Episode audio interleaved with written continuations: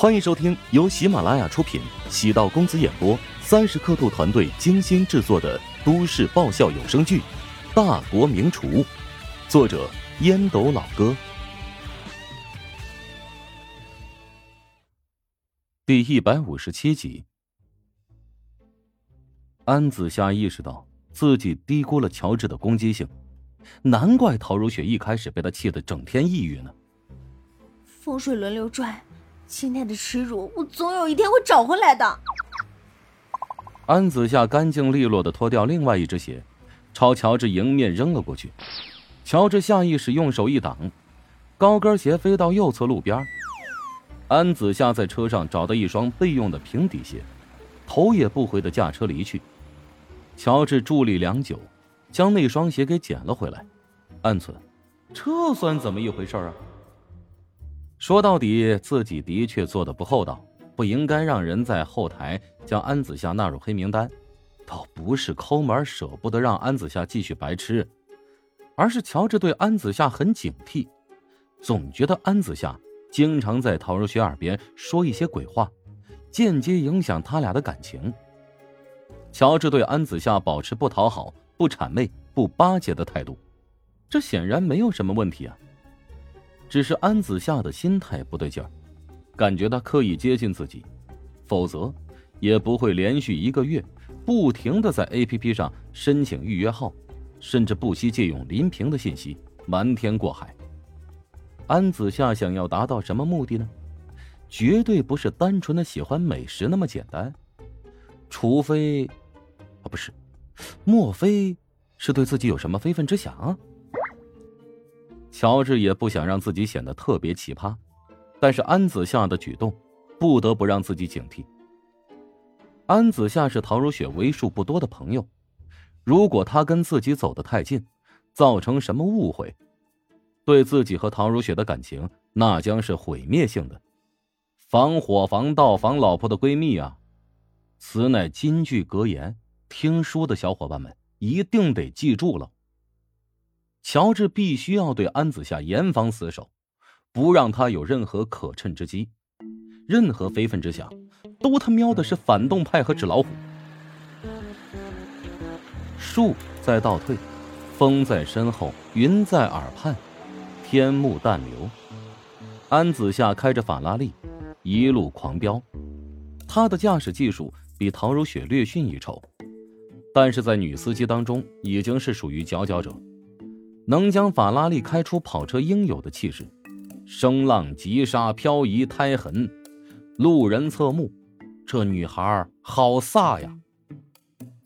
安子夏现在的心情极其糟糕。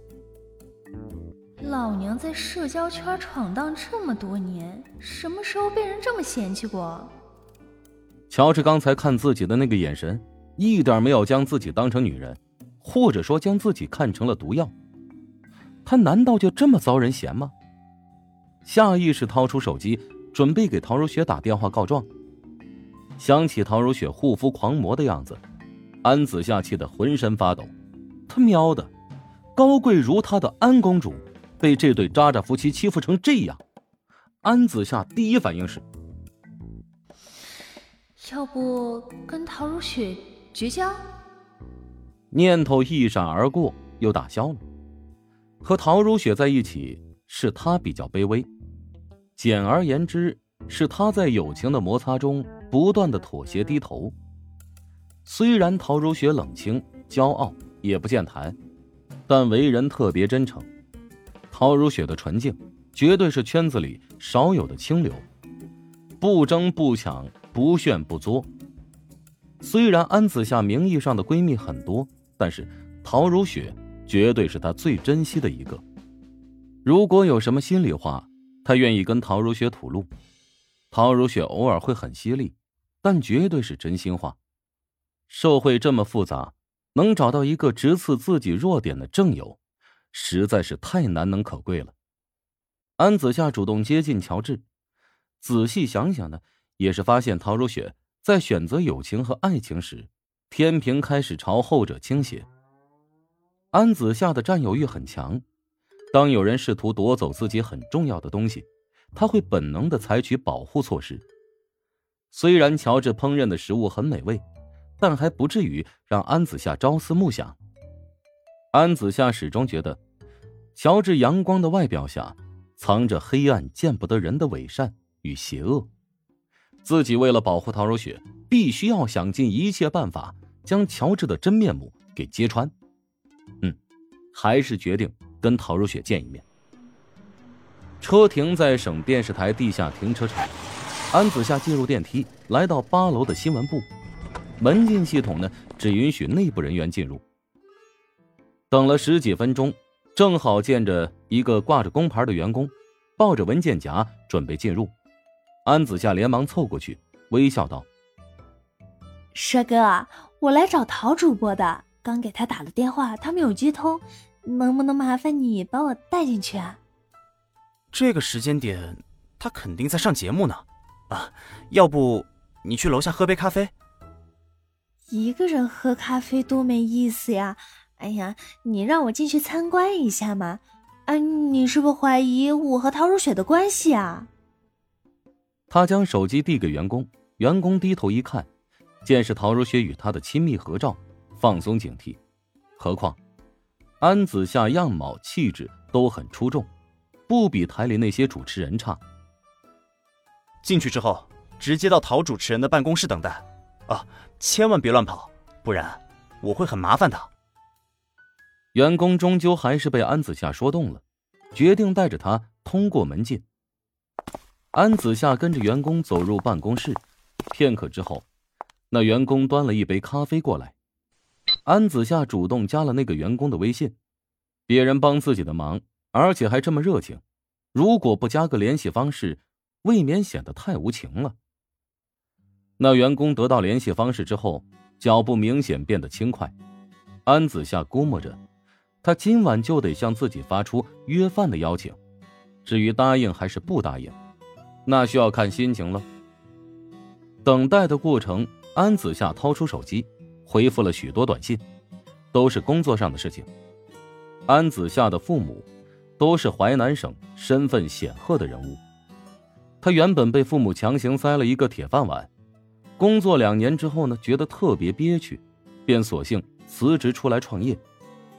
凭借着良好的形象以及优秀的人脉关系，安子夏成功拿到国内外十多种护肤品牌的省级经销权。虽然这两年护肤品市场遇冷，但安子夏靠着以前的积累。是个不折不扣的小富婆，在别人的眼中，安子夏的生活作风有点混乱，经常会爆出与男人在酒店私下见面的消息。但是，安子夏至今没有对外宣布过正式男友。因此呢，也有人认为安子夏是在故意炒作自己，如此可以引起圈内人的注意。至于那些逢场作戏的男人，都是他用钱聘雇。拉过去演戏的，很少人会接纳这个观点，毕竟选择自污的人实在是少数。你怎么会在这儿？陶如雪拿着台板走入自己的办公室，见里面多了一个人，被吓了一跳。刚才被你老公欺负了，所以，嗯，哎呀，过来当面控诉一下。安子夏脱了鞋，蜷缩在沙发上。慵懒的像只猫咪。老公，陶如雪很快反应过来，指的是乔治。又怎么了？安子夏便将乔治将自己拉入黑名单的事情，添油加醋的说了出来。陶如雪忍俊不已。果然符合他的形象。我不是跟你说过他抠的要死吗？那他第一次为什么要免单？我也跟你说过，他还特好面子呀。我怎么感觉你现在特别得意？喂，我可是你最好的闺蜜，他欺负我，难道不也是欺负你吗？慢着，你是我的闺蜜，但你同时也是女人。当女人看到自己的老公对另外一个女人频繁献殷勤，即使她是自己的闺蜜，也难以容忍。所以这件事。乔治干得漂亮，这是什么古怪的逻辑？他竟然污蔑自己跟他抢男人！安子夏脸气成绿色，浑身上下发抖，差点背过气去。本集播讲完毕，感谢您的收听。如果喜欢本书，请订阅并关注主播。喜马拉雅铁三角将为你带来更多精彩内容。